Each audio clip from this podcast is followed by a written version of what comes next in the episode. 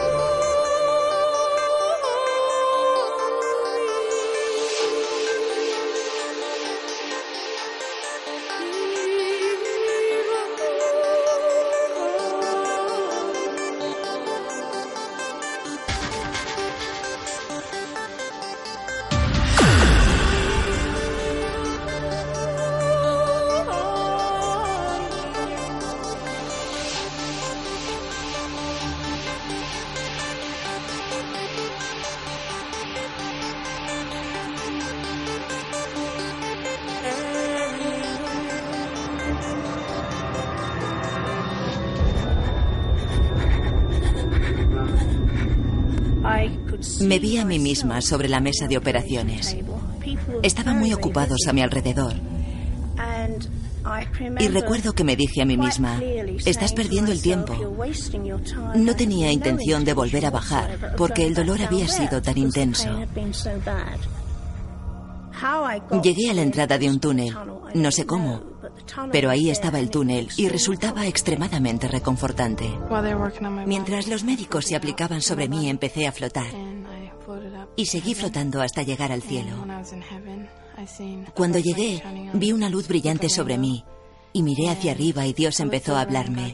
Me dijo que no era la hora de mi muerte, que tenía que volver y ayudar a mi madre con mi nuevo hermanito. Según flotaba más allá del tejado, supe que había nieve sobre el suelo. De hecho, me sorprendió que pudiera saber que hubiera nieve sin siquiera tocarla. Es imposible que yo hubiera visto estos instrumentos antes. Me llevaron demasiado rápido como para poder fijarme en algo así. Además tengo entendido que este instrumento, como un cepillo de dientes, no se usa con frecuencia. Solo los neurocirujanos lo utilizan. Y yo no conocía a ningún neurocirujano hasta ahora.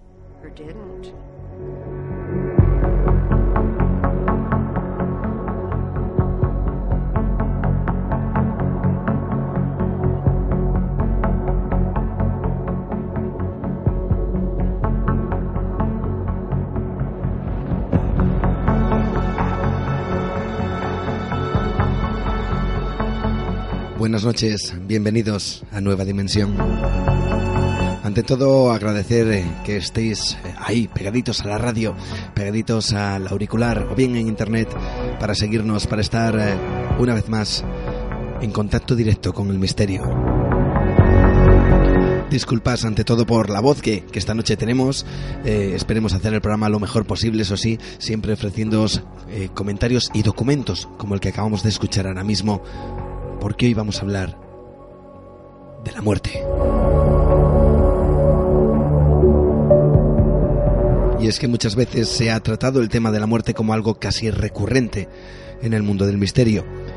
Y se puede contar por cientos los reportajes, libros, programas de radio, televisión, de diferente índole además, que en algún momento han tratado una pregunta tan antigua como el propio ser humano. ¿Existe vida ¿Existe otra realidad más allá de la muerte? Sabemos y somos conscientes aquí en Nueva Dimensión que a pesar de lo mucho que, se ha hablado de este tema, eh, el tema de, la muerte tiene una fuerza descomunal eh, que va directo, no sabemos si hay si a marcar algún resorte alojado en lo más profundo de nuestras creencias, nuestra cultura o nuestros propios miedos. Es tan poderosa la posibilidad de una vida después de la muerte que debemos recordar que las grandes religiones tienen su base principal en esa creencia, que existe algo, un más allá, un cielo, un infierno, un, un nirvana, un valhalla, o salón de los muertos, por ejemplo, para los antiguos vikingos, o los campos elíseos para los antiguos griegos, y un sinfín de creencias, tan antiguas que se pierden en la noche de los tiempos.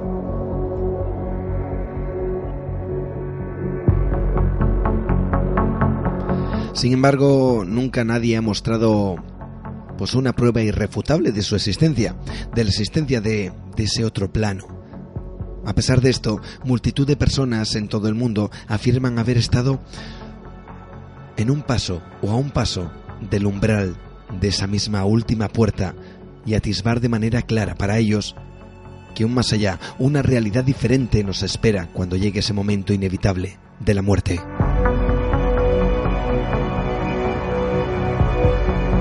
Todos conocemos historias contadas por grandes investigadores y buscadores del misterio, pero claro, el tema adquiere una relevancia aún mayor o un nuevo nivel cuando alguien nos cuenta aquello que solo saben unos pocos.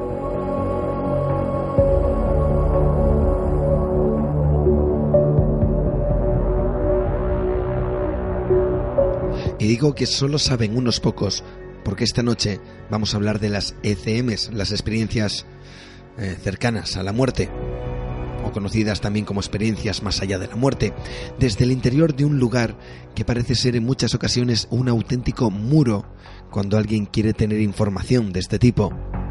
Al igual, por ejemplo, que en el fenómeno ovni son realmente pocos los pilotos que estando activos aseguran haberse topado con lo imposible, en cuanto a las experiencias cercanas a la muerte, hay otro colectivo que muchas veces no quiere hablar, que incluso entre ellos se guardan este tipo de experiencias, porque os puedo asegurar que las viven en sus propios trabajos, día sí, día también, en todo el mundo.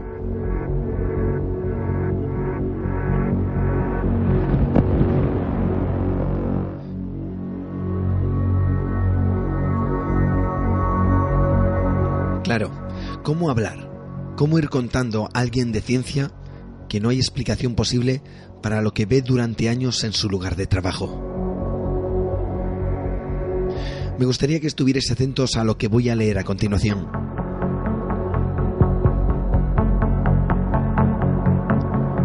Tres de la mañana.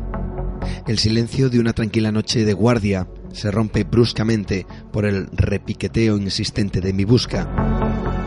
Una urgencia. Corro por el laberinto de pasillos hasta reunirme con mis compañeros. La situación es crítica. No tenemos mucho tiempo. Se inicia entonces una coreografía mil veces repetida.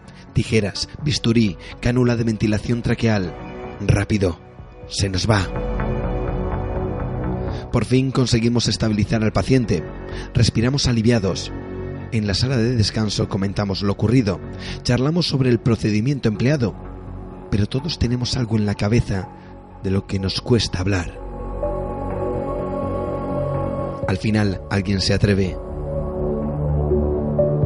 ¿Habrá visto el túnel?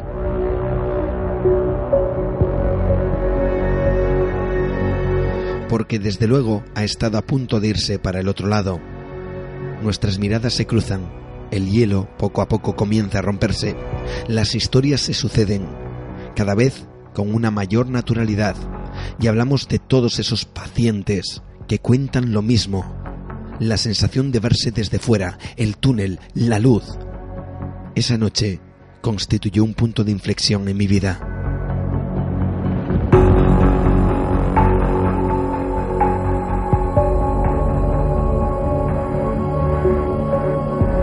Esta noche hablaremos con Miguel Ángel Pertierra, la persona que ha escrito estas líneas que os acabo de leer médicos, profesionales de la sanidad, cirujanos, anestesistas, enfermeras y enfermeros que trabajan día a día en hospitales, que aseguran que todos los días hay algún paciente que dice haber visto esa última puerta. Pero, ¿a dónde? Personas de ciencia que aseguran que hay casos que se encuentran donde no hay explicación racional a lo que han sido testigos o a lo que les cuentan los pacientes. Tan solo una única explicación, que esa última puerta realmente existe. De todo ello hablamos esta noche con Miguel Ángel Pertierra, doctor de medicina y cirugía, que durante más de 15 años se ha topado con casos donde lo imposible hacía acto de presencia. Ese va a ser el contenido de nuestro primer tema.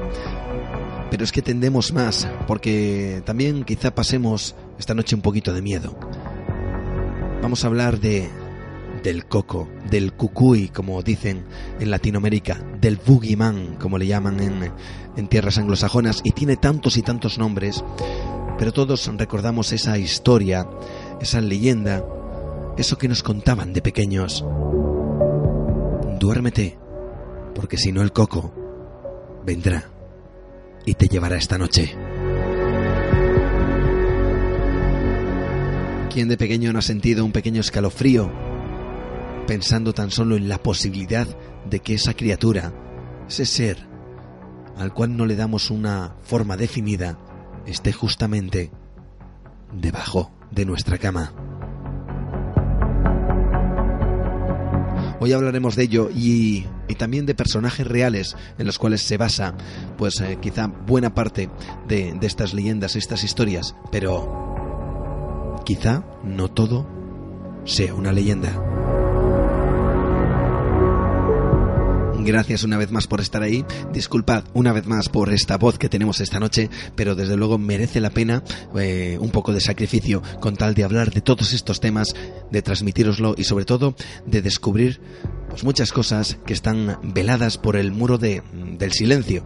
Y este primer tema, el primer tema de hoy, está precisamente dentro de esos muros dentro de los muros de los propios hospitales que muy pocas veces los profesionales que lo habitan pues se atreven a contar este tipo de historias, de experiencias que les ocurren a ellos y a sus propios pacientes. Comenzamos. Bienvenidos. Esto es Nueva Dimensión.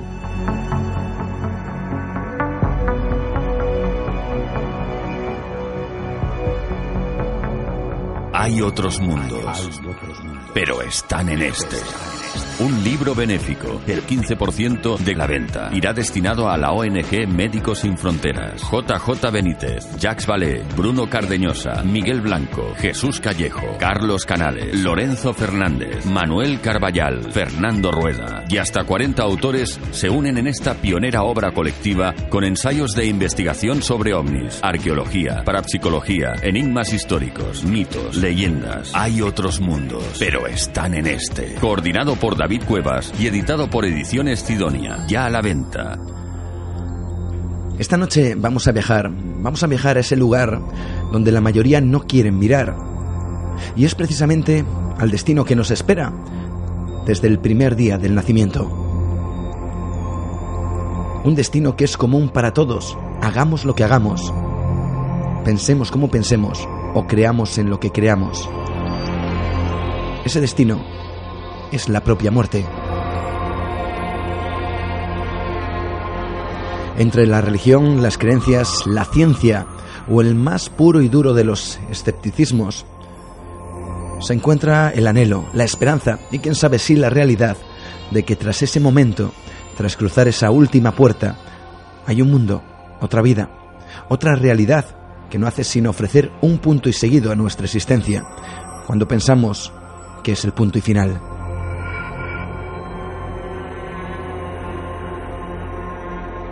¿Qué hay más allá? Si es que lo hay. ¿Qué dicen los testigos, los que dicen tener estas experiencias? Desde luego mucho se ha hablado de las ECMs, las experiencias cercanas a la muerte, pero pocas veces un profesional de ciencia, como es nuestro invitado, se ha atrevido a contar y hablar de todas estas cuestiones en un libro que nos tiene que hacer reflexionar. ¿Existe esa última puerta? Y si es así, ¿Qué hay detrás de ella?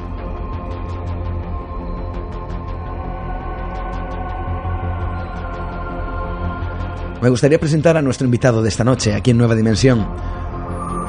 Digo que es poco habitual tener a una persona como Miguel Ángel Pertierra, titulado universitario de y licenciado en medicina y cirugía, titulado o título de médico especialista en otorrinolaringología, con título de doctor en medicina y cirugía expendido por la Universidad de Málaga, con la calificación de cum laude, por cierto,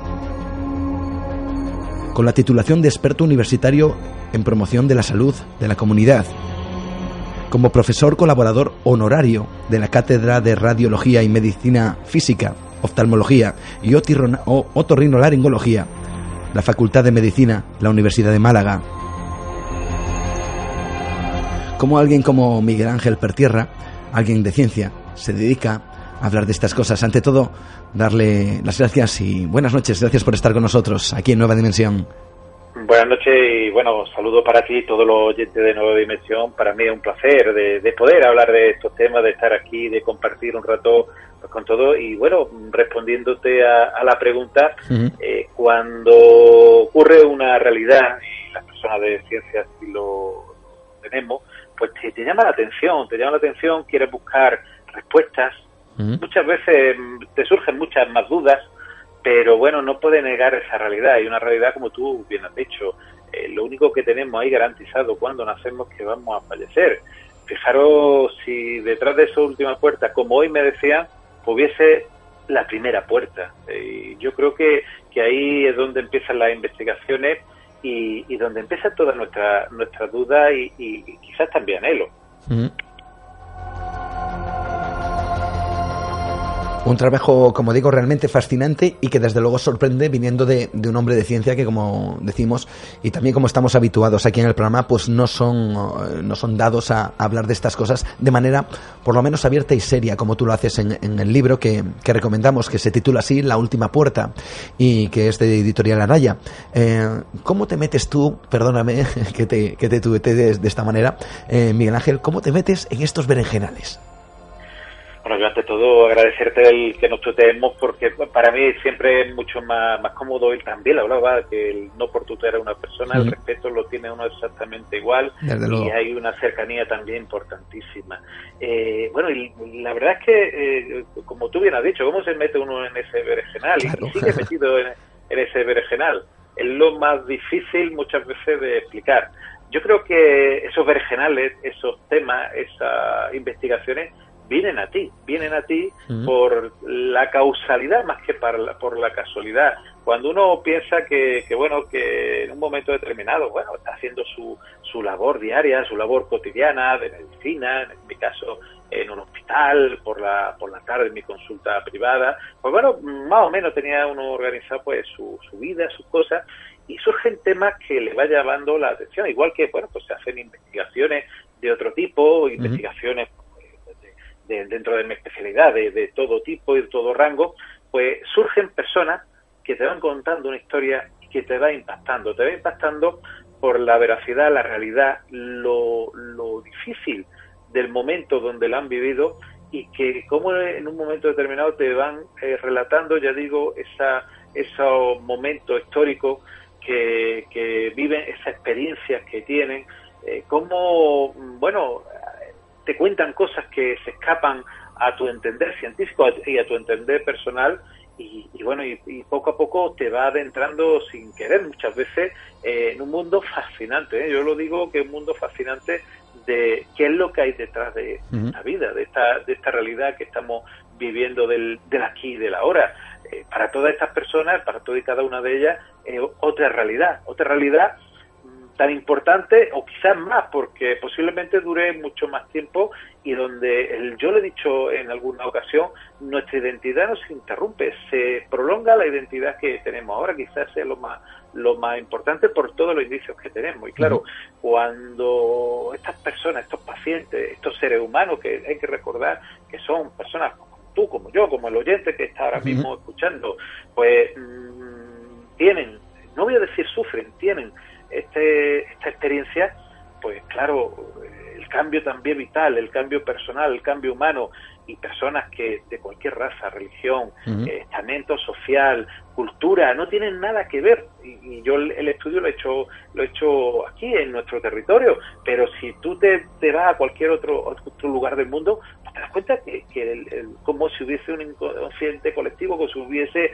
algo que nos uniese a todos y que se encuentran prácticamente, es que se cuentan prácticamente esa misma historia. Por eso digo que muchas veces estos casos vienen a ti y mm. que, cuando algo tan importante mm, como, como el intentar saber qué es lo que hay detrás de esa última puerta, pues yo creo que todos nos quedaríamos fascinados y, y decir casi hipnotizados por, por, esa, por, ese, por ese elemento.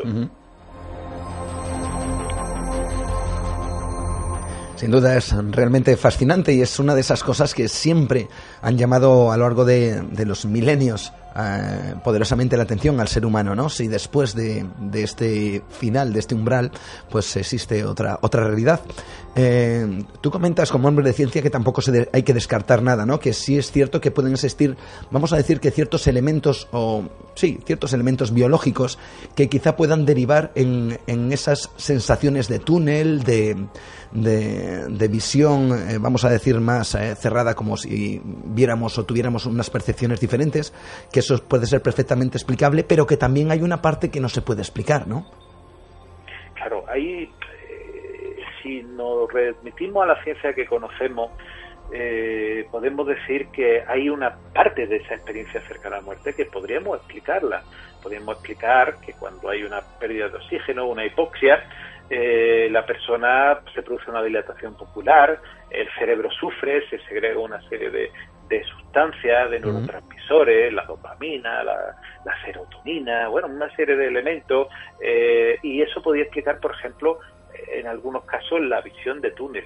Eh, que cuando una persona, pues como dicen que como el último, el último suspiro cerebral, eh, que quiero que los, oyentes me entiendan, pues sufre, pues se segrega, pues todas las reservas endorfínicas que tenemos también podría explicar cierta parte de, esta experiencia. Pero claro, cuando viene un paciente, cuando viene una persona y te cuenta, pues que te ha visto en tal o cual situación, que tal o cual persona ha entrado o ha salido del quirófano, que varias habitaciones más allá se ha hablado de esta conversación. Ojo, y todo esto lo puedes constatar. Sí que en un momento determinado ha visto cómo ha actuado quirúrgicamente, cómo te describe un material, cómo alguien se le acerca en una experiencia cercana a la muerte y le dice un supuesto presunto ser fallecido le dice que en la casa donde habita y llevaba poco tiempo hay una habitación oculta. Cuando te das cuenta que hay realidad y que todo eso eh, se convierte en investigaciones reales y que son hechos fehacientes, claro, tú dices, esto la ciencia hoy por hoy no lo puede explicar. Y tenemos pues, que, ser humildes dentro de cualquier persona de ciencia, ser humilde y decir, no lo sabemos, no sabemos lo que ocurre, pero está ahí, tampoco podemos negarlo, es la medicina basada en la evidencia, la evidencia es que estas experiencias existen, las personas te cuentan esas realidades y esas realidades están ahí.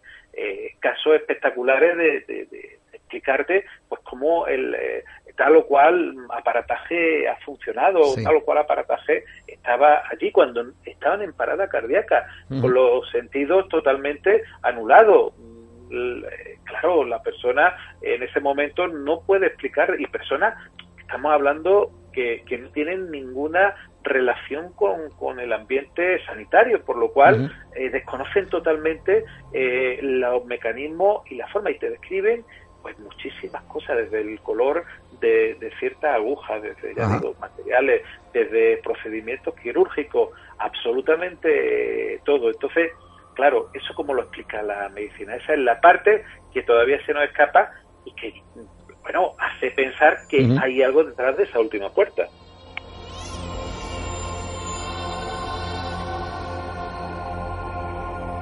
Digamos, digamos que la ciencia tiene eh, pues un camino recorrido en donde puede explicar ciertas cosas, pero hay otras cosas que son incomprensibles y que tú te has topado con ellas. En, el, en tu libro, eh, La última puerta, eh, tú tienes una, mm, yo voy a decir que una posición privilegiada en todo esto, porque tú has estado, de hecho, eres, eres médico y has tenido que, que, estar en muchas de esas situaciones donde los pacientes se encuentran en, en estados pues vamos, no sé si decir eh, em, alterados de conciencia o, donde hayan tenido una verdadera experiencia, una verdadera ECM, una experiencia cercana a la muerte.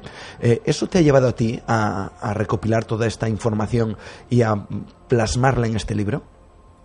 Claro, es que yo en ese aspecto, como tú bien has dicho, pues, he sido privilegiado, he estado en un hospital, un hospital regional, un hospital eh, grande, bueno, quizás de los más grandes que, que haya eh, en España, eh, donde ocurren muchas cosas, donde, bueno, quizás tendríamos que decir la frase que, habla el doctor Bubro, Robert Bubro, que ocurren muchas cosas que a lo mejor jamás salen del hospital y que no podemos que no podemos explicar.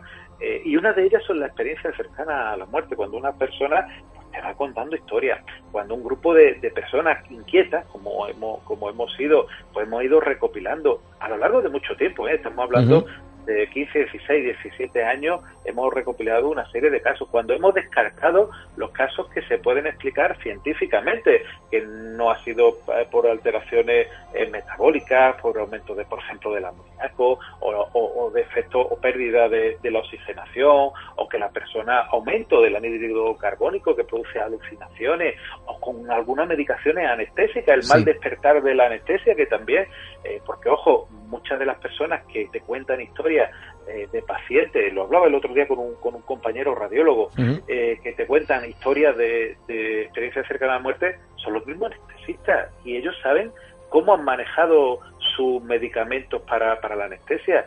Y bueno, en esos momentos, pues claro, mm, eh, los casos es cuando se convierte de una, mm, vamos a decir, mera historia que, bueno, pues te podría dar curiosidad a llamar tanto la atención que tienes que seguirla y muchas de estas historias le hemos seguido durante muchos, muchos años.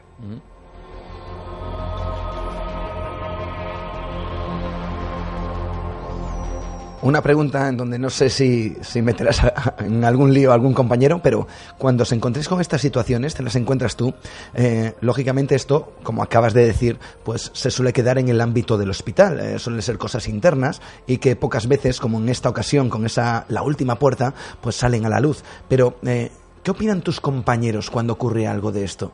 Porque sabemos que uno puede ser más o menos creyente, pero claro, eh, por ejemplo, un compañero que puedas tener que no crea un poco en estas cosas, ¿cómo lo ve cuando dices que esto es inexplicable? Pues ha habido de todo, de todo, desde compañeros que en un momento determinado eran totalmente escépticos y eclécticos, o sea, dudaban de todo y solamente se quedaban con lo mejor, y que, bueno, han tenido algún caso de algún paciente que le ha afectado tanto, porque se han convertido, y no voy a decir creyente, porque esto no creo que sea un tema de, creencia, sino un tema de realidades, aquellos negacionistas que aún teniendo esa realidad y aún teniendo eh, ese, ese elemento de, frente de ellos, pues lo siguen, lo siguen negando. Lo que pasa es que, claro, yo creo que es una cuestión de tiempo, cuestión de tiempo porque si más tarde o más temprano presentan o tienen algún caso y, lo investigan y se acercan, se acercan, se darán cuenta de que es una realidad. Ojo, que no tenemos respuesta a esa realidad, pero no por ello tenemos que negarla. Es la medicina basada en la evidencia, una evidencia que está ahí. Lo que pasa es que no sabemos exactamente qué es lo que pasa. Que es lo, una de las grandes preguntas que es lo que, que es lo que tenemos. No lo podemos explicar neurofisiológicamente, evidentemente tampoco. Por lo cual, hay que pensar que tenemos que dar otras respuestas.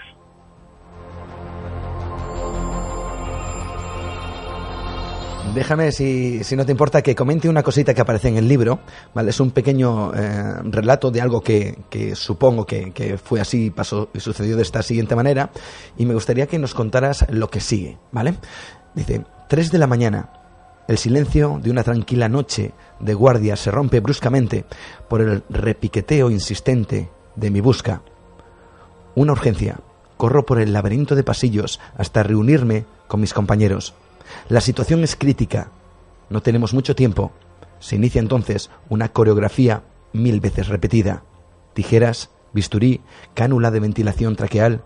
Rápido. Se nos va. Esto forma parte de uno de esos casos que tú tuviste la ocasión de, estar in situ en el, en, eh, pues, eh, de un paciente que vivió una experiencia similar, ¿no? Pues sí, la verdad es que ese fue el, principio, yo diría, de, de, llamarme el, ese, ese gusanillo de, la experiencia cercana a la muerte. Era un paciente pues, que tenía una dificultad respiratoria importante y bueno, y cuando ocurren estos casos, pues puede ser a cualquier hora del día o de la noche, eran las 3, las 4, las 5 de, de, la, de la mañana cuando, cuando terminamos.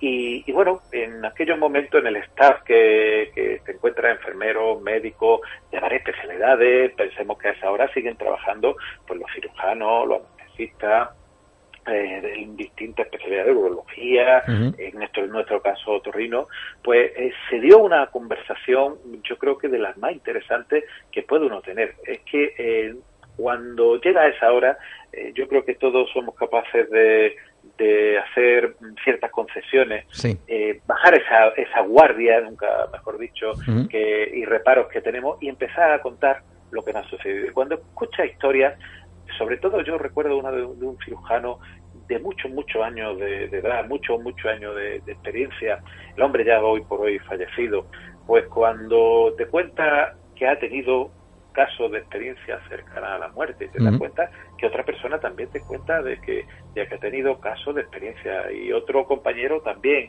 y que es una realidad que, está ahí, que mm, se lleva un poco, no decir eh, oculto, pero que no, no se da todo el pábulo que, que, debería, que debería darse, y como en un momento determinado mm, realmente eh, todo este, este conocimiento eh, se puede quedar en los archivos personales de uno. Pues ya digo, ese fue el, empezar de para conocer cómo en un momento determinado una persona que tiene una experiencia cercana a la muerte eh, te das cuenta que no es algo eh, puntual, sino que es algo bastante, bastante frecuente. Hay un caso en concreto que a mí realmente me fascina eh, y que has apuntado un poquito eh, a lo largo del programa, que es eh, una persona que sin conocimientos ninguno de medicina, de la utillería, vamos a decir, que se utiliza pues en, ciertas no sé si decir acciones a la hora de reanimar un paciente, etcétera, pues era capaz de describir cosas que eran impensables, que ni siquiera había podido ver. Eh, hablamos de una aguja naranja.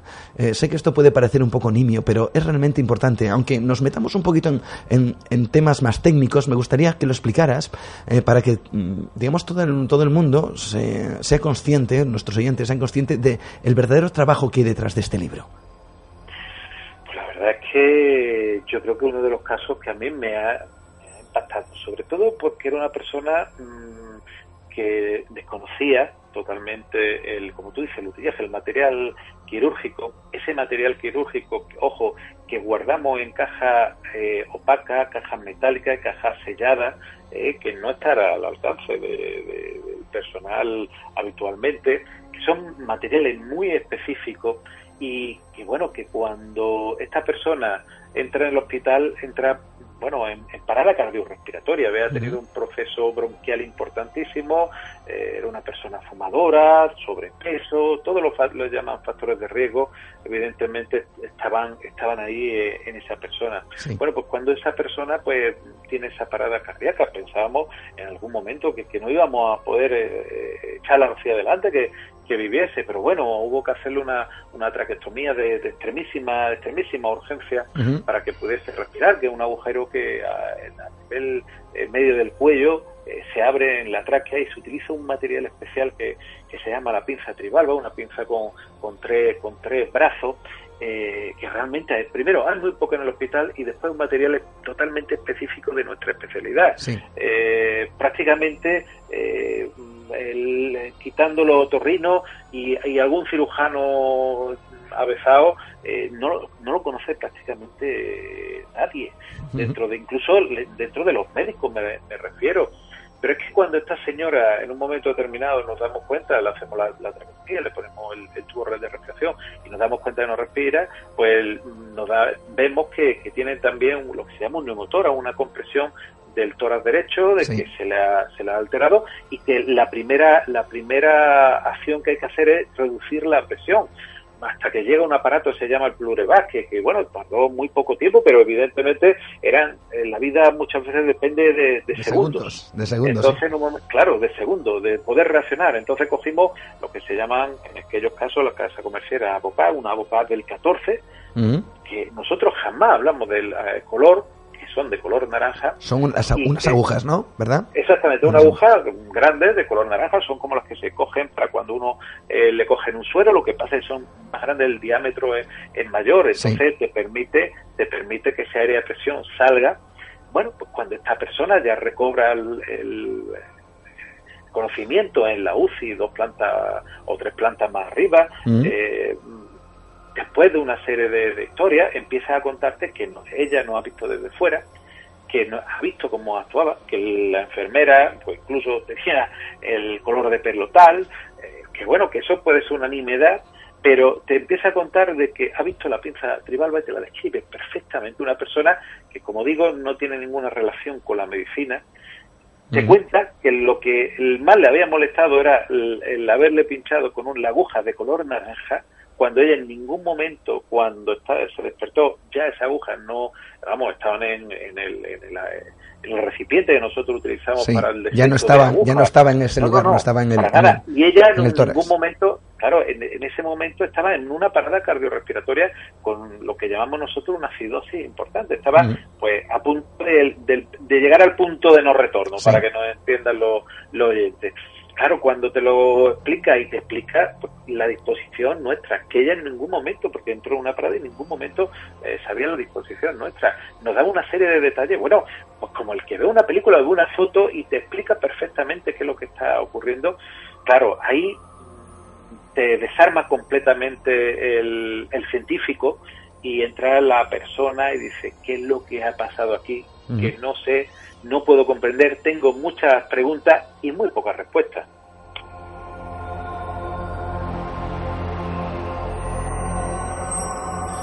Muchas preguntas y muy pocas respuestas. Eh, respuestas que intentamos aquí con Miguel Ángel Pertierra, con este libro de editorial Anaya llamado La última puerta, intentar pues abrirla precisamente, eh, mirar a través de ella para descubrir, quién sabe, si existe otra realidad más allá de la muerte.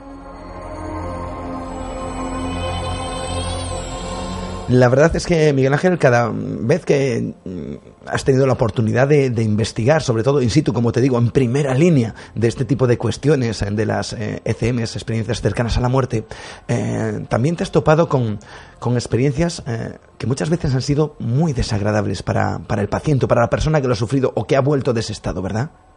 Sí, también ha habido un caso, el de todas las que he podido investigar, un caso, pero realmente fue para él terrorífica, porque decía que cada vez que, que, tenía esta experiencia cerca de la muerte, eh, iba a un lugar que él, él, lo, lo, describía como, como el infierno. Aquello era terrible, eh, era una persona que se angustiaba, tenía un tumor muy avanzado, un tumor que, bueno, no era recuperable, era, bueno, prácticamente paliativo lo que se le estaba haciendo.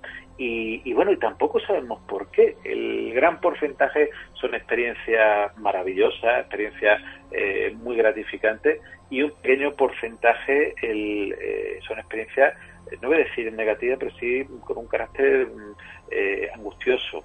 Pero claro el, si nos volvemos a preguntar desde el punto de vista médico el, si el cerebro desarrollase esta emisión de endorfina, todas serían positivas o todas serían negativas. Esto no sería la, excepción que cumple la regla. aquí habría algo que, que realmente no está descuadrando. Pero sí, sí, existen esos casos como, como tú bien has dicho.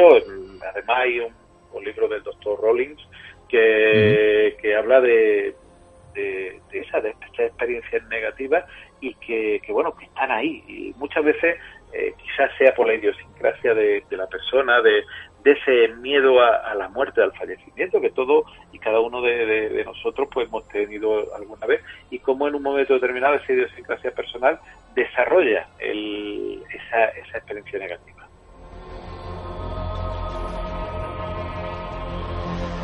Como digo, este es un tema del cual se ha hablado mucho, eh, Miguel Ángel, es algo que tú mm, sabes, eh, desde luego. Y, pero me gustaría hacer, eh, yo no sé si a nivel esquemático, eh, una consecución de, de sucesos de más o menos común que le suceda a todo este tipo de personas, ¿no? ¿Qué, qué es lo que ven eh, qué hay más allá y por qué luego ese regreso. Eh, no sé si hay una, una, serie de factores comunes que todo el mundo cuenta. Yo no sé si me podrías hacer una especie de eso, de sucesión de hechos eh, de una experiencia cercana a la muerte. Bueno, pues realmente eh, Raymond Moody la describe en una serie de, fases, pero bueno, por resumir un poco, cuando la persona, y ojo, y no se da en todos los casos, lo que pasa que, que eh, no, tiene que darse todas estas esta, estas situaciones realmente la primera sería pues verse eh, fuera de su cuerpo o, verse o notarse salir de, su cuerpo del cuerpo físico ver el entorno eh, esa estereoscopia muchas veces de, de solamente poder ver sino ver alrededor, ver qué es lo que hay dentro, por ejemplo, de, cajones o de armarios. También hay. Sí, sí. El, poder escuchar eh, conversaciones de, de, habitaciones que, que, a lo mejor están alejadas pues muchos cientos de metros, incluso kilómetros.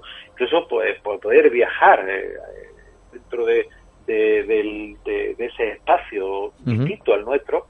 También una situación que se habla del efecto túnel, del túnel, ese que para cada uno es distinto. Hay el túnel que tiene una luz al fondo, otros que no la tienen, ya depende de, cada persona. Después hay personas que, que hablan pues de que su vida pues pasan en segundos, en minutos, pero que cuentan y, o, que viven eh, momentos de, su vida. Uno de los casos últimos que me han contado era como la persona en dos, tres minutos, pues decía que podía haber vivido otra vez su vida, pero que él, eh, no fragmento de su vida, sino que otra vez la había vivido. Claro, como el espacio-tiempo se, se comprime y se altera ahí. Eh, después también la aparición de, de seres eh, eh, fallecido, que incluso hay veces que a mí me ha llamado la atención personas que han fallecido y que la persona que había tenido ese SM no sabía que había fallecido.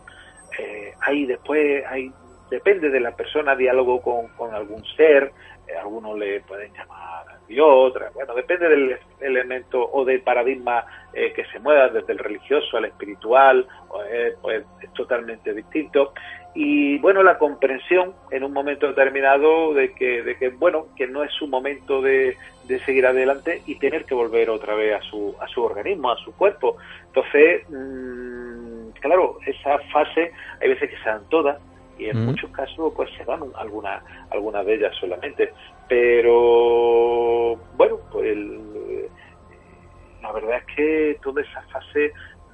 llama la atención cómo es hay como un hilo de Ariadna no solamente en los casos que hemos investigado aquí, sino a lo largo de todo el mundo. Y te cuenta todo el mundo eh, la misma historia prácticamente. Pero claro, habríamos que decir, bueno, pues personas pues, que se han metido en internet o que han visto tal o cual programa o que han leído tal o cual libro. No, no, no. La mayoría de personas no les gustaban estos temas, no habían leído libros, no habían visto programas y no sabían lo que era una FM.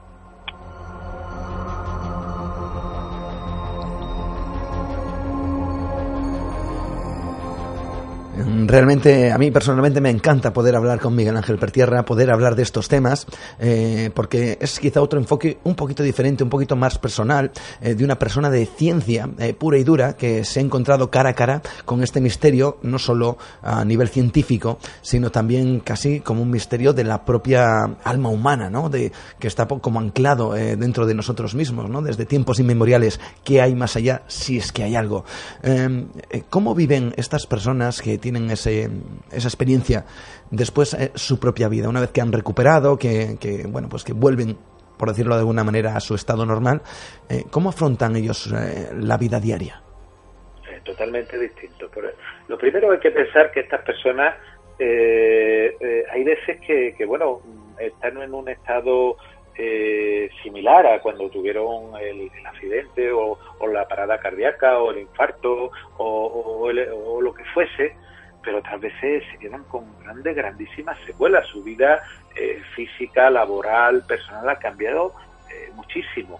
Pero lo que sí da un cambio muchas veces de un giro de 180 grados es la percepción que la persona tiene de la, de la vida.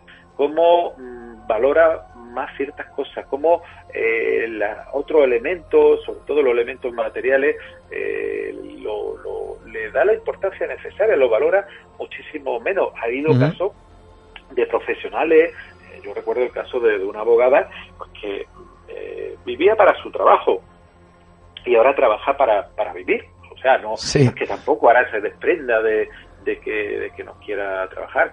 Eh, se le pierde ese miedo al, fallecimiento, a, la, muerte. Pero ojo, cuidado, no hay casos de que la persona se quiera suicidar, todo lo contrario, quiere disfrutar todo lo que pueda de, esta vida, porque a fin de cuentas la otra o el otro o la otra realidad llegará en su momento, por lo cual esos cambios eh, son importantes. Hay personas que, cambian más, cambian menos, pero hay realmente hay casos de personas de giro de 180 grados en su concepto y en su estado de, vida. Lo que sí es que no te deja impasible. Eh, ese cambio en, la actitud personal es totalmente mm, sorprendente.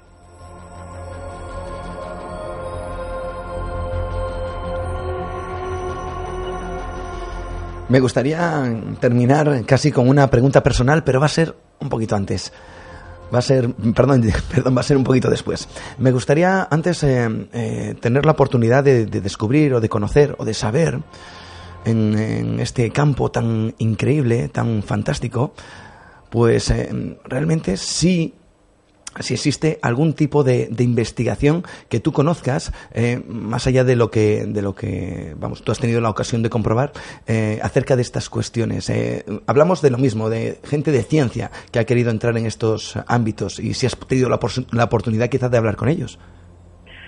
Pues pues sí la verdad es que muchísimo muchísimo estudio y muchas personas pues que pues que han hecho estudios incluso aquí en España eh, uno de los pioneros fue el doctor Enrique Vila eh, del Hospital Virgen Macarena, donde, bueno, tiene un libro fantástico también, el Yo vi la luz, eh, de Editorial Absalón, donde él relata, pues, casos eh, reales también, que, que, bueno, y tuve, ya digo, de la ocasión de, de, hablar con él largo y tendido de, de, de estos temas, de intercambiar impresiones, de intercambiar dudas, de, bueno de, no saber lo que lo que había ocurrido. También el doctor Gaona psiquiatra tiene eh, otro libro que, se llama creo que al otro lado del túnel al final del, túnel eh, que es realmente también muy interesante donde pues también se, se relata desde otro punto de vista y, bueno, que está ahí. Después en otros lugares y bueno, alrededor del mundo hay investigaciones importantísimas como el, el proyecto Auer, de Samparnia Peter, y, de, Peter Fenway, sobre todo uh Samparnia.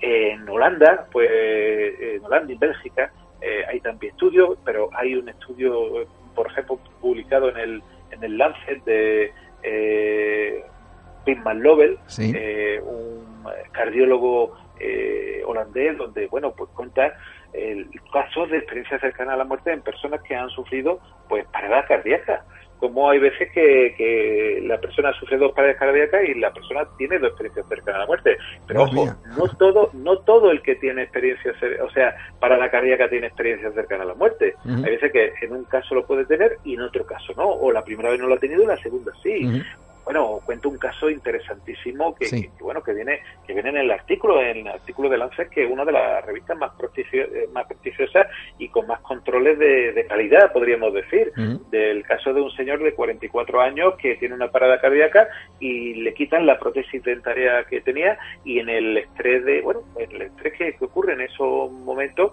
la enfermera lo deja al lado de la bombona de oxígeno del carro de parada y cuando pasan un par de semanas que, la, que este paciente pues ya se ha recuperado, eh, va buscando pasar la enfermera por el pasillo, le, tira de la bata y le pide por favor que le devuelva su, su dentadura postiza, bravo, que era totalmente necesaria.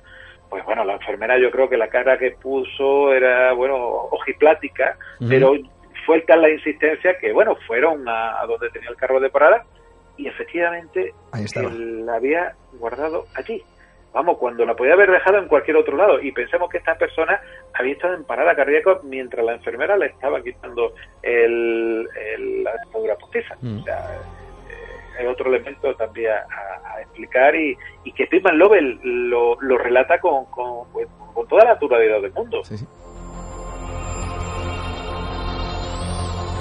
Más que fascinante. Dos últimas preguntas, Miguel Ángel. ¿Por qué crees que en esta sociedad, sobre todo en esta sociedad occidental, porque hay otras, eh, vamos a decir, culturas que no le tienen ese miedo a hablar de la muerte, pero ¿por qué nosotros sí? ¿Por qué en esta sociedad occidental, como digo, no se quiere hablar de algo que al final es inevitable?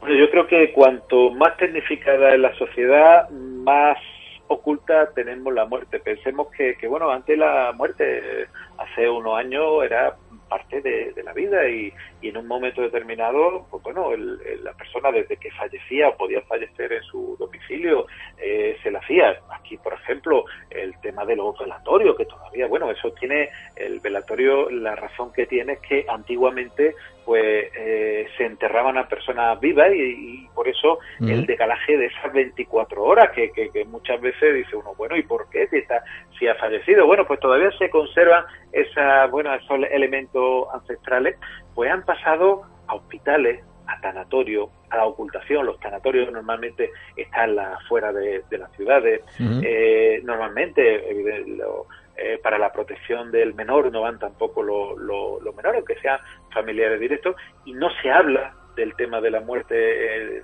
en la familia, es algo oculto y que realmente yo creo que mientras en otras sociedades pues algo natural, que la persona pues vive y muere y, bueno y, se le tiene el, respeto. Hay lugares que incluso pues como ocurre en México pues se va uno a comer en el, en el cementerio una vez al año para, recordar a estos familiares. Claro que estarán vivos mientras nuestros recuerdos estén ahí. Eh, esta, la sociedad cuanto más tecnificada más quiere apartar el tema de la muerte cuando es una realidad que todos vamos a vivir en cualquier momento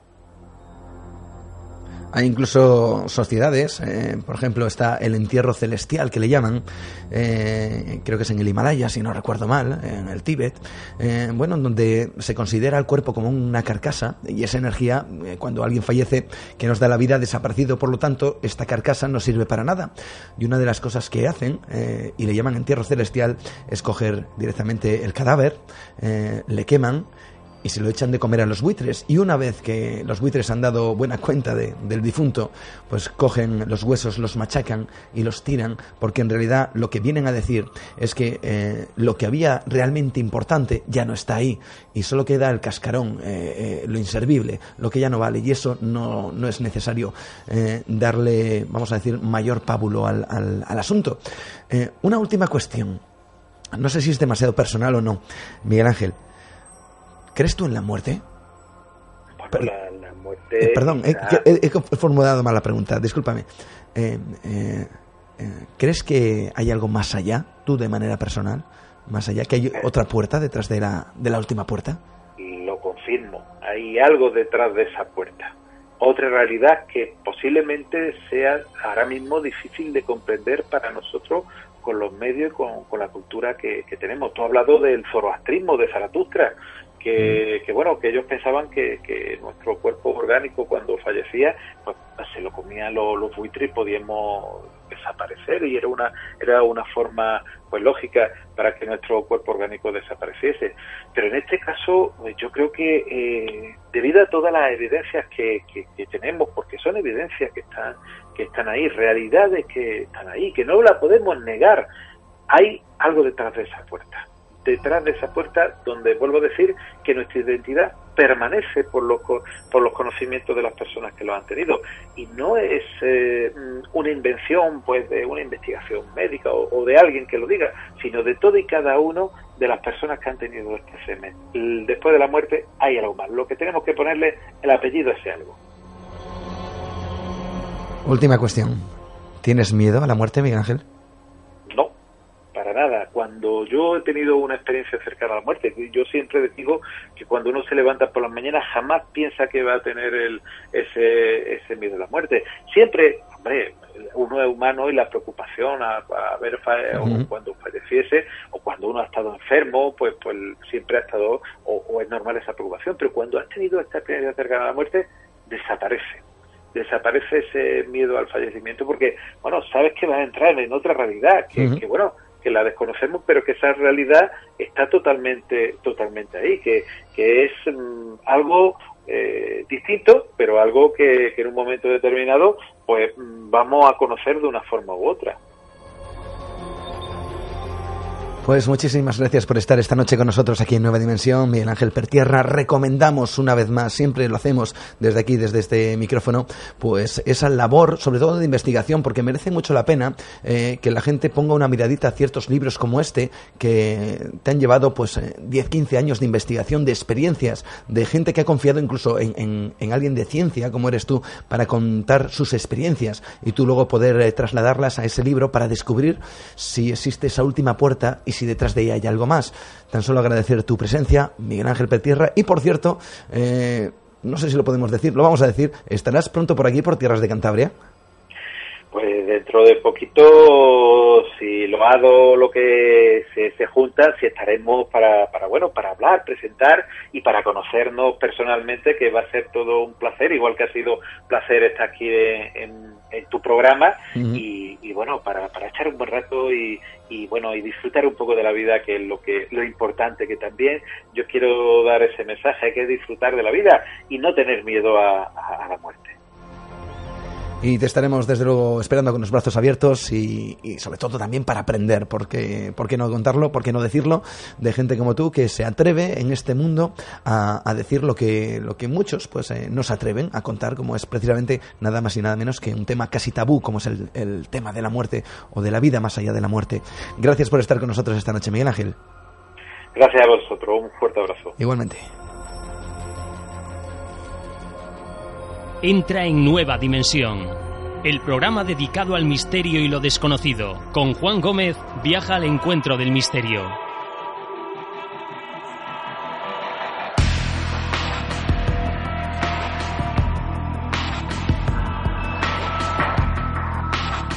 Realmente fascinante todo lo que nos ha contado Miguel Ángel Pertierra médico cirujano que ha estado, como hemos dicho eh, durante la entrevista, en primera fila viendo lo imposible.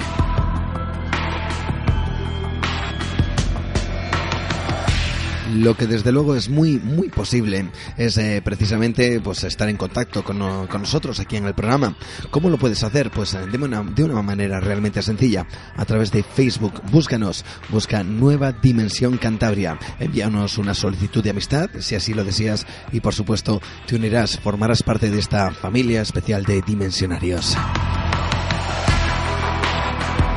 Síguenos también si quieres. Estamos presentes en Twitter.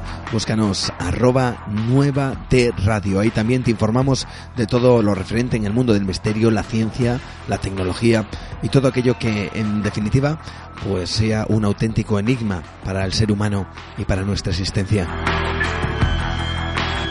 También nuestro email que hoy va a ser eh, protagonista a través de, una historia que, que luego te voy a contar. Nuestro email, nueva dimensión arroba radioestudio88 con número 88.com.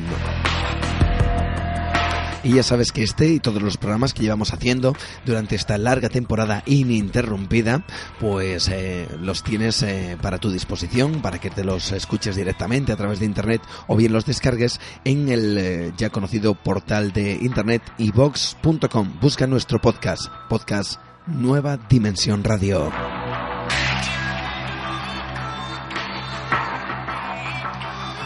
Bueno, pues vamos a entrar en otra fase del programa, una fase que, bueno, nosotros siempre decimos que no somos muy dados o no nos gusta especialmente eh, provocar miedo al oyente. Eh, pero bueno, eh, a raíz de diferentes noticias que han ido apareciendo, pues nos ha, nos ha parecido bien tomar la figura de, de un personaje que, que está en el corazón y en la mente de todos nosotros.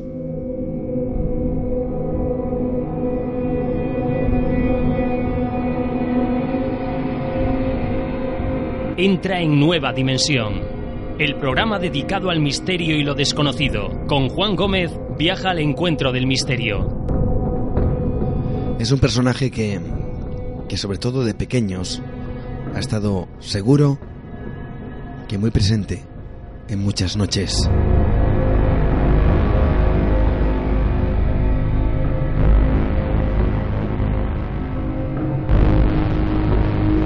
Que esta parte del programa y sobre todo a estas horas de la noche, quizá cuando, cuando apagues la radio o cuando decidas dormirte, quizá quieras echar un último vistazo debajo de la cama.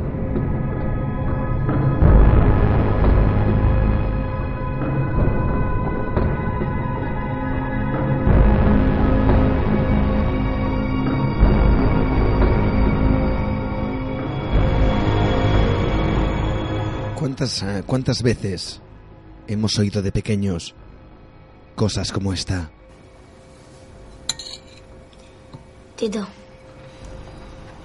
es que no tengo hambre. Cómetelo todo, te llevará el hombre del saco. Eso es mentira. No lo es. El hombre del saco no existe. Sí que existe.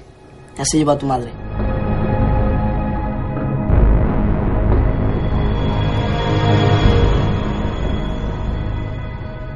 ¿Cuántas veces hemos tenido la sensación, justo al acostarnos, de que había alguien más?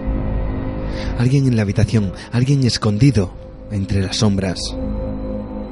Intentabas escudriñar esa pequeña rendija del armario que se había quedado levemente abierta y quizá fruto de, de una alucinación, de la oscuridad o de una realidad, parecía que podías ver un ojo brillante mirándote fijamente, observando paciente, esperando a que te durmieras para salir.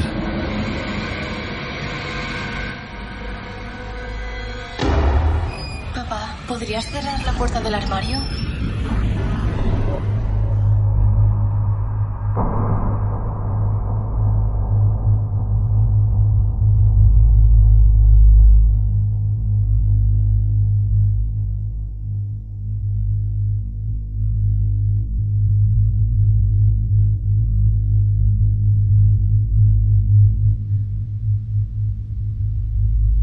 ¿Cuántas veces nos han contado historias de lo que sucede cuando te encuentras con ese ser que se aloja, se aloja en las pesadillas de los niños y quién sabe si en las pesadillas de los adultos? ¿Te asusta la oscuridad? Claro que no. Vigila tus pies, primo.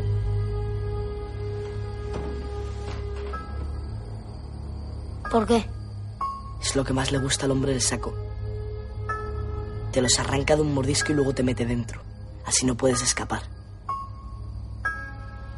¿Duermes con calcetines? Ahora mismo los llevo puestos. Primero te los quita y luego te ataca. Mientras los lleves puestos sabes que estás a salvo. Pero cuando te los quita, ya puedes rezar.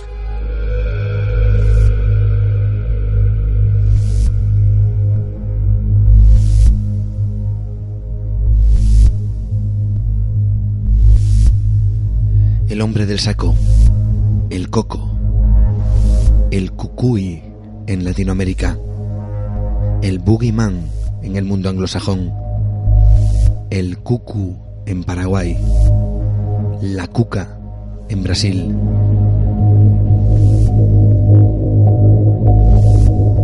En África se habla del diablo bantú cucu. En Perú uno de los nombres a los que se refiere al mismísimo diablo es Cucufo. O en maya hay algunos que etimológicamente lo asocian al dios Cuculcán. Tantos y tantos nombres.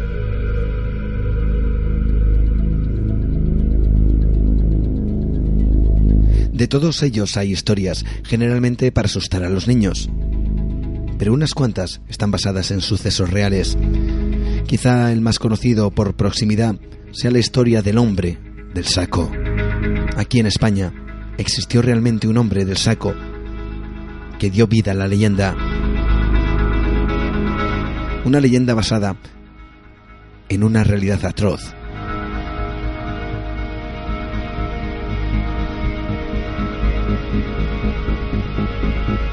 Una realidad que así cuenta Lorenzo Fernández Bueno, el director de la revista Enigmas.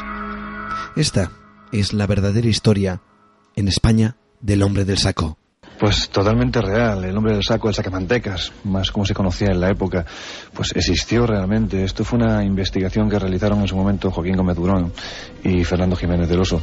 Y la verdad es que precisamente para la realización del primer libro de Operación Al Andaluz, eh, pues nos vimos obligados a acudir a este lugar para intentar dilucidar si verdaderamente había algo real sobre esta leyenda eh, del hombre del saco. Y efectivamente nos encontramos con una serie de, testimonios bastante curiosos. Esto existió y la leyenda del hombre del saco eh, pues viene a raíz de un dantesco ritual que se sacó de la manga un curandero de la zona llamado Francisco Leona y que era conocido en el lugar por no ser precisamente una persona muy legal. Era pues conocido por sus malas artes, había heredado esas características de los curanderos alpujarreños de, de principios del primer milenio y, bueno, pues la verdad es que este hombre era reconocido por sus sanaciones. Sin embargo, este ritual que él propuso a una persona enferma, concretamente a, Francisco Ortega, apodado el Moruno, eh, pues fue una auténtica barbaridad. Eh, posiblemente cuanto más bárbaro fuera el ritual, más iba a pagar el enfermo. Y efectivamente así fue. Entonces, claro, eh, aquí lo que podemos ver claramente es que pues lo que era la efectividad de ese ritual no se podía probar porque que se supiera hasta ese momento no se había realizado nada parecido. Consistía, consistía ni más ni menos que en coger a un niño, llevarlo a un lugar ya muy determinado, concretamente el cortijo de San Patricio, y allí realizar un ritual pues verdaderamente dantesco, un ritual tenebroso en el que, entre otras cosas, había que extraer la sangre de este joven, mezclarla con sal, perdón, con azúcar, y dársela a beber al enfermo, y posteriormente sacarle lo que era la grasa. Esto se realizó, se realizó con el joven Bernardo González Parra, un chaval de siete años que jugando con sus amigos un buen día, pues eh, de repente desapareció. Se movilizó la población de Gádor, del pueblo de Gádor y del cercano pueblo de La Rioja. Acudieron los miembros de, la Guardia Civil buscando a este joven, pero sin embargo no, no apareció. Fue a raíz de un testimonio que, lanzó a los cuatro vientos Julio Hernández el Tonto. Era conocido como el Tonto porque, bueno, parece ser que en todos los pueblos siempre hay un tonto. En este caso este hombre, Julio, aseguró que en el barranco del Pilar, en la zona denominada Las Pocicas, eh, se encontraba el cadáver del joven Bernardo. Fueron al lugar y efectivamente allí se encontraba. Por lo tanto, una persona en la que se descartó inmediatamente que fuera el culpable de este acto fue Julio Hernández. No iba él mismo a decir dónde se encontraba el cadáver si él era el que había cometido ese asesinato. Y rápidamente las miradas se centraron en, esta persona, en Francisco León, en el curandero. Los eh, cogieron a los dos, tanto a Julio como al curandero, a Francisco, y, se comenzó un interrogatorio. Ambos se acusaban mutuamente, por lo cual la policía empezó a pensar que algo había detrás de todo esto. Al final confesaron, y la verdad es que el relato de los hechos es absolutamente terrorífico. Pues bien, Fernández de Iruega, el forense, después de ver el cuerpo del joven Bernardo, escribió lo siguiente. Heridas múltiples en la cabeza, con rotura de huesos, algunos de cuyos trozos se introdujeron en la masa encefálica, producidas por cuerpo contundente como una piedra, palo u otro cuerpo duro, manejado con bastante fuerza. En la axila izquierda el cadáver presentaba una herida profunda producida por arma punzo cortante que mide 4 centímetros de longitud, arma que manejada de abajo a arriba dio ocasión a que su punta saliera por el hombro, donde produjo una herida de 2 centímetros. En el vientre existía una herida de bordes limpios debida a arma cortante, que empezando más abajo de la boca del estómago, terminaba en el pubis. Los, intestinos aparecían al exterior y estaban cortados por el duodeno, como a 3 centímetros de su salida del estómago, y por el recto. Todo el colon, ascendente, transversal y descendente, apareció en absoluto desprovisto de epiplón y grasa. Falta todo el peritoneo, del cual no aparecen ni vestigios. Esto fue lo que se hizo con un joven de siete años por un precio de 3.000 pesetas para que fuera sanado tuvo la santa mala suerte de encontrarse con esta suerte de bandidos, de, de, canallas y, de asesinos. Y el ritual se celebró en el cortijo de San Patricio, a la luz de los candiles, con una curandera también, Agustina, que era la que había recomendado a Francisco Leona para que celebrara, este ritual. Y allí, como te digo, a la luz de ese candil de aceite se celebró el, el ritual. En primer lugar, como comentaba el forense, se le introdujo un cuchillo bastante grande por la axila izquierda que le atravesó hasta el hombro, allí una vez que el niño estaba todavía vivo pues eh, empezó a sangrar copiosamente y colocaron un cuenco de, cerámica para que sobre él cayera toda la sangre. Y el joven no había muerto todavía, estaba moribundo. Entonces, eh, pues eh, Arturo Jiménez, que era el, redactor del Popular, que siguió, el Popular era el periódico de la época, que siguió más el caso en profundidad, pues comentaba que por esa vega risueña y africana se veía la silueta de Julio Hernández el Tonto con un saco a hombros y dentro el cuerpo del niño que todavía no había muerto quejándose y llamando a sus padres. Posteriormente, pues a base de pedradas en la cabeza, lo terminaron de matar y, lo dejaron en este barranco del Pilar, en la zona de las Pocicas.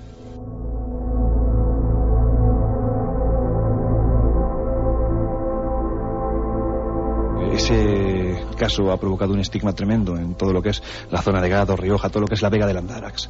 Pues bien, eh, hasta hace pocos años el tren, cada vez que pasaba por, por esta ciudad, por, por Gador, pues los eh, pasajeros, quizás de, con una ironía bastante negra, se asomaban a las ventanas y empezaban a gritar eh, hombres del saco, sacamantecas, asesinos, a lo que los vecinos de Gador respondían a pedradas. Es decir, es algo que incluso hoy en día, a pesar del tiempo transcurrido, casi han pasado ya 100 años, la gente lo sigue recordando porque hubo mucha gente implicada en este caso y por supuesto todavía hay muchos familiares que continúan vivos y que llevan ese estigma de por vida.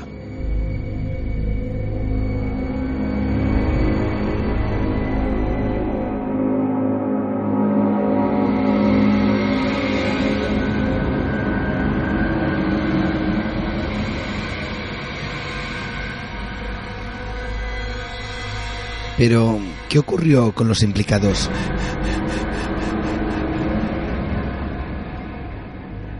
Lo conocemos de la mano de otra buena amiga de aquí del programa de Nueva Dimensión, la periodista y escritora Mónica González.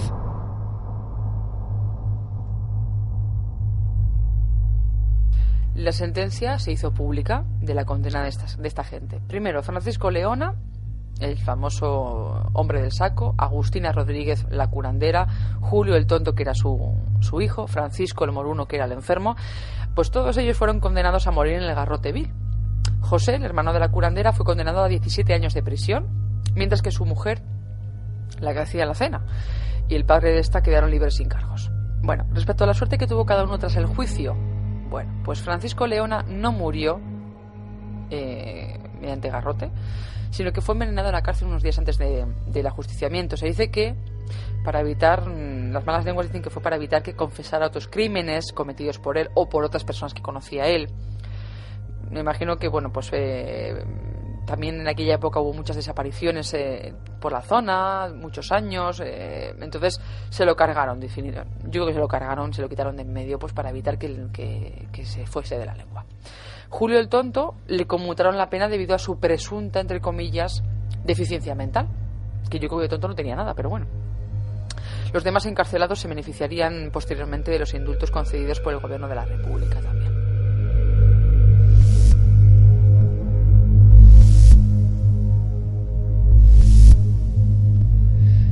Sin embargo, existe un final realmente sorprendente en toda esta historia del hombre del saco en España. Y me atrevo a asegurar que aterrador. ¿Qué pasó con el enfermo, con su enfermedad? ¿Qué ocurrió con el resultado de ese ritual?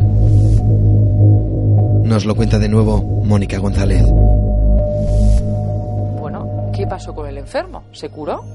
Bueno, pues pues, algo que llamó mucha atención es que sí se curó, se sanó por completo y se le quitó la enfermedad. Sea lo que sea, sea o no sea cierto eh, este último dato, porque hay algunos que dicen que no, pero la mayoría de las versiones apuntan a que sí que se sanó, se curó debido a ingerir la sangre del niño. Yo creo que esto es lo que dio eh, pie a la famosa leyenda del famoso hombre del saco.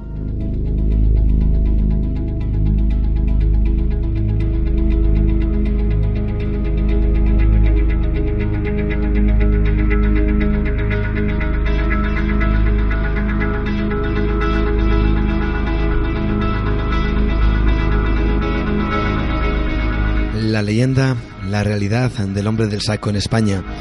Pero es que en el mundo anglosajón tienen el llamado Boogeyman. También, por desgracia, basado en una terrible historia real. Quizá en uno de los asesinos en serie más terribles que haya dado la historia de la humanidad. Un asesino de niños llamado Albert Fish y que inspiró los terrores más terribles para al final ponerle ese nombre, el Boogeyman. El hombre del saco en inglés. ¿Quieres conocer su historia? La escuchamos en el siguiente reportaje. Un anciano de aspecto entrañable, bonachón, frágil y confidente de niños. Así era Albert Fish. Bajo esta capa nadie se podía esperar lo que era en realidad. Nacido en el seno de una familia acaudalada en el año 1870, entre sus parientes se encontraba un largo historial de enfermedades mentales. Cuando Albert tiene cinco años, su padre muere y él es enviado a un orfanato donde se cría a base de agresiones y vejaciones. Desde muy niño, Fi se decantó por el sadomasoquismo. En la adolescencia tiene alucinaciones religiosas y vive obsesionado con el pecado, por lo que decide que el mejor castigo es la autolesión y el provocarle dolor a los demás.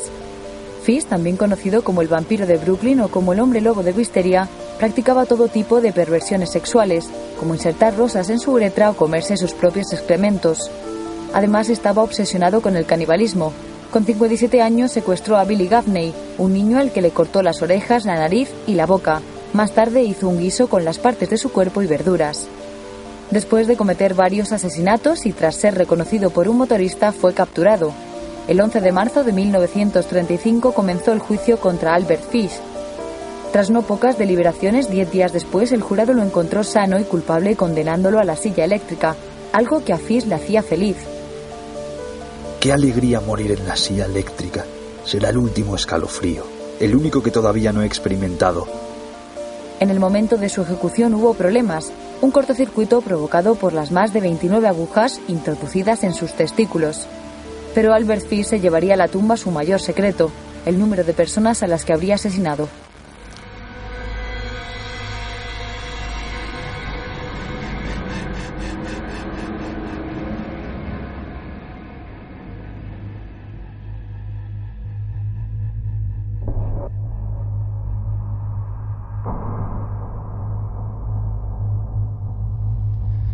Todas estas historias están basadas en sucesos terribles, pero ciertos. Ahora bien, ¿qué hay del monstruo de esas pesadillas nocturnas? Sabemos que son historias para que los niños se coman todo del plato, o se duerman, o se porten bien, pero ¿puede existir un ser que atemoriza a los niños y que sale del armario cada noche en busca de sus víctimas? Bueno, pues da la sensación de que a veces quizá la realidad, de algún modo u otro que desconocemos, quizá supere la más de las imaginativas de las ficciones. Porque os vamos a contar un relato que alguien nos ha hecho llegar. Un relato de verdadera preocupación. Tanto ha sido así que esta persona, la madre de una niña, se puso en contacto con diferentes foros y especialistas porque esta madre estaba no preocupada, sino realmente alterada ante lo que le sucedía en casa, ante lo que su propia hija le decía que veía en su habitación. Una persona que, como digo, ha pedido el consejo por diferentes vías para intentar dar explicación a lo que en apariencia no la tiene. Me gustaría leeros el siguiente escrito. Es breve, pero es que no hace falta mucho más. Y que ha sido redactado por la madre de la propia niña y que nos ha dejado realmente helados. Es un texto que refleja la angustia de una madre, como digo, ante los hechos que está viviendo en su propia casa, con su propia hija, en su habitación.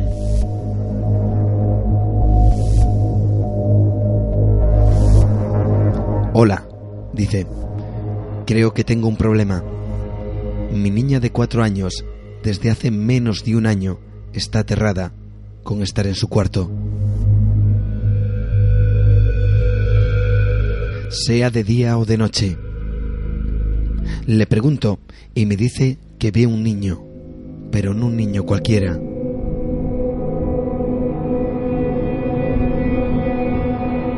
Un niño con cara de monstruo. Ella me lo señala pero claro, yo no veo nada.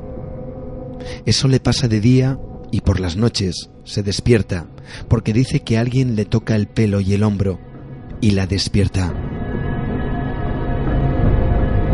Cuando yo llego al cuarto de mi niña, está sudando y tiritando también.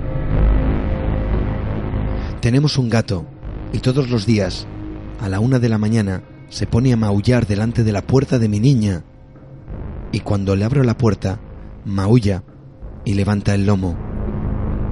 Bueno, necesito opinión experta. Gracias.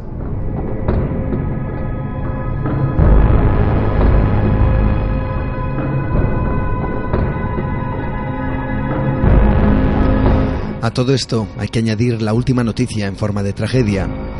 Dos adolescentes estadounidenses de 12 años podrían ser sentenciadas a 60 años de prisión si se prueba que acuchillaron 19 veces a una amiga para impresionar a Slenderman, el nuevo Coco que ha aparecido en Internet. Un personaje alto, sin rostro, embozado en lo que parece ser un traje y con la siniestra misión de llevarse y secuestrar para siempre a los niños.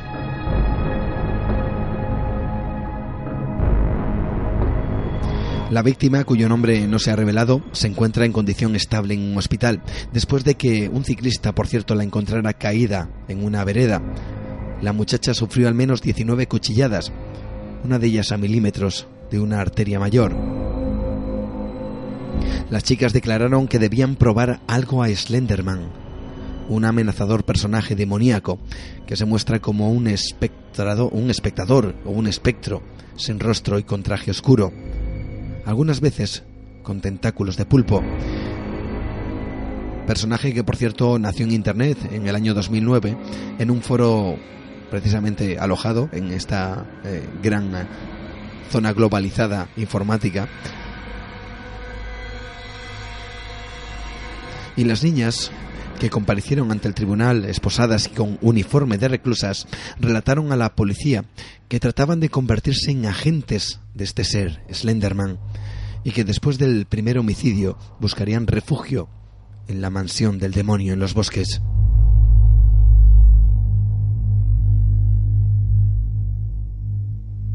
Historias que quizás reflejen que al final parte de ese monstruo del armario sea real de una forma u otra. Quizás sea real desde el preciso instante en el que alguien comete estos actos y quiere hablar en su nombre. El coco.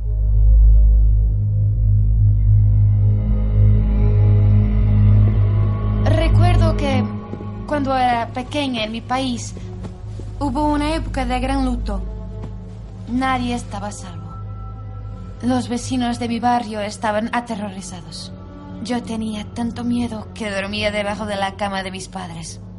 Entonces, una noche, oí a la vecina de al lado gritar, el coco, el coco. Habían matado a su marido ese día. Le preguntamos qué aspecto tenía.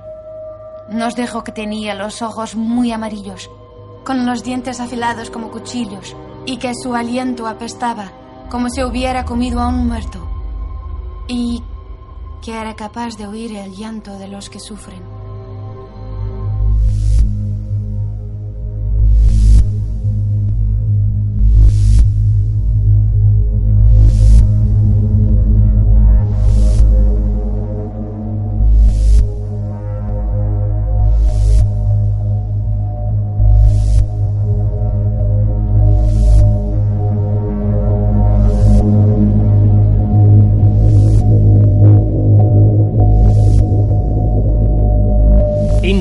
Nueva Dimensión.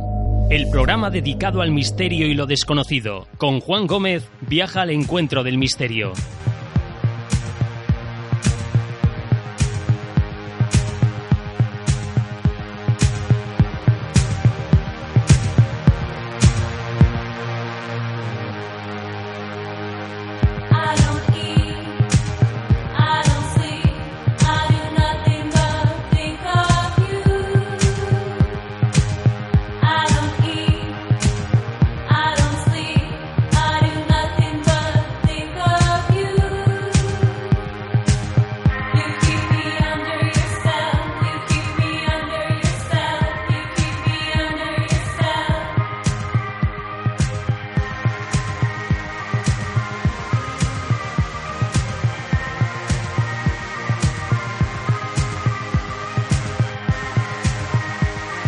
Bueno, pues descongestionamos un poquito el ambiente, que sé que ha sido un poquito denso en esta última parte del programa. Aunque, quién sabe qué es lo que nos depara hasta que vuelva a salir el sol. sorpresas nos esperan por la noche. Como sorpresas, desde luego, también tenemos, por cierto, que no te lo hemos comentado a lo largo del programa, y es que este día 21, es decir, mañana sábado, aunque este programa se repite también el sábado, pero bueno, hablamos de hoy viernes, mañana sábado, pues vamos a estar en la otra librería en Santander, pues hablando con Miguel Ángel Ruiz, que es eh, una de las personas que colabora eh, aquí en el programa, les, le hemos tenido varias veces y también eh, las has podido ver en programas como Cuarto Milenio y también crea y, y genera unos artículos increíbles para la revista Año Cero o Enigmas y, también colabora en diferentes radios, eh, como es por ejemplo aquí en Nueva Dimensión. Y hemos hecho un tándem perfecto porque en Santander, perdón, en la otra librería en Santander, pues estamos realizando cada mes pues una serie de conferencias. Bueno, pues Miguel Ángel Ruiz se va a encargar de, ser el ponente eh, precisamente mañana a partir de las seis y media en, Santander, en la otra librería, en la calle San José, hablando, bueno, de conspiraciones, hablando de la CIA, hablando de terrorismo y hablando de tráfico de drogas. Bueno, veremos a ver en, a qué nos trae todo esto y espero que, que esta ponencia tampoco nos traiga ningún problema. Si quieres enterarte, si quieres saber eh, pues plenamente de que va a hablar Miguel Ángel Ruiz, pues tan solo tienes que acercarte, que la entrada es totalmente gratuita. Eh, estamos realmente agradecidos de toda la presencia, de todas las personas que nos acompañan cada, cada vez que, tenemos una de estas conferencias en la otra librería en Santander y, y pues en muchas ocasiones se nos ha quedado un poquito pequeña, lo cual la agradecemos de todo corazón va a ser mañana, día 21, a partir de las seis y media. Miguel Ángel Ruiz eh, con CIA, terrorismo y tráfico de drogas, conspiraciones. Algunos dirían que son conspiranoias. Veremos a ver qué parte hay de verdad o no.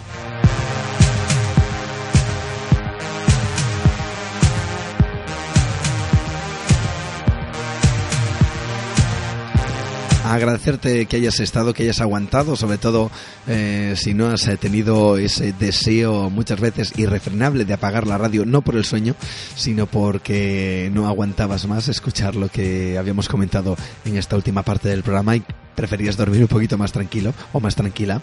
Bueno, pues eh, si ha sido así, pues nada, eh, enhorabuena y, esperemos que, que, te hayas entretenido también, que hayas disfrutado y sobre todo que hayas aprendido con todas las historias que te hemos contado aquí en Nueva Dimensión. Y ahora toca pues ir poco a poco cerrando nuestra ventana al misterio Esperemos que dentro de 15 días volvamos a estar, que seguro que sí, pero con mejor voz que no la de esta noche que, que bueno, nos ha jugado una mala pasada, pero aún así hemos querido estar contigo para disfrutar, para aprender y para conocer historias con Miguel Ángel Pertierra, con, con esas historias directamente de hospitales, con esas ECMs, experiencias cercanas a la muerte y también con esa parte para conocer un poquito más esa, esa historia que, que, siempre hemos escuchado de pequeños, el hombre de saco, el coco y que como hemos podido aprender y descubrir hoy está en todas partes del mundo.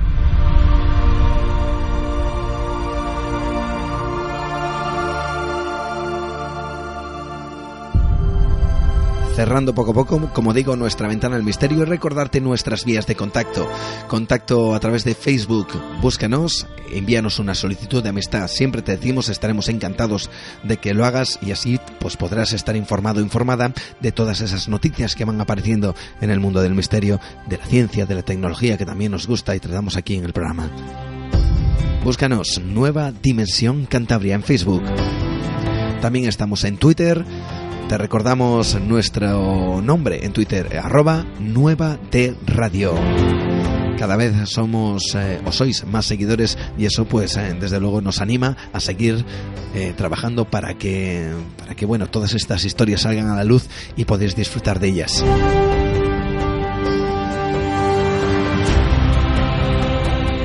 Nuestro email nueva dimensión arroba radioestudio con número 88.com.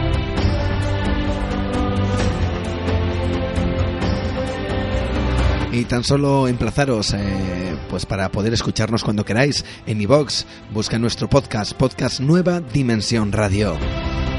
Y emplazaros si queréis escucharnos una vez más aquí a través del 93.3 en la FM, a través de Radio Estudio 88 en Cantabria, que podéis hacerlo cada 15 días, cada dos semanas. Estamos con historias, con, eh, con temas eh, para aprender, para disfrutar y a veces, quién sabe, como, como esta última parte del programa, si pasar un poquito de miedo.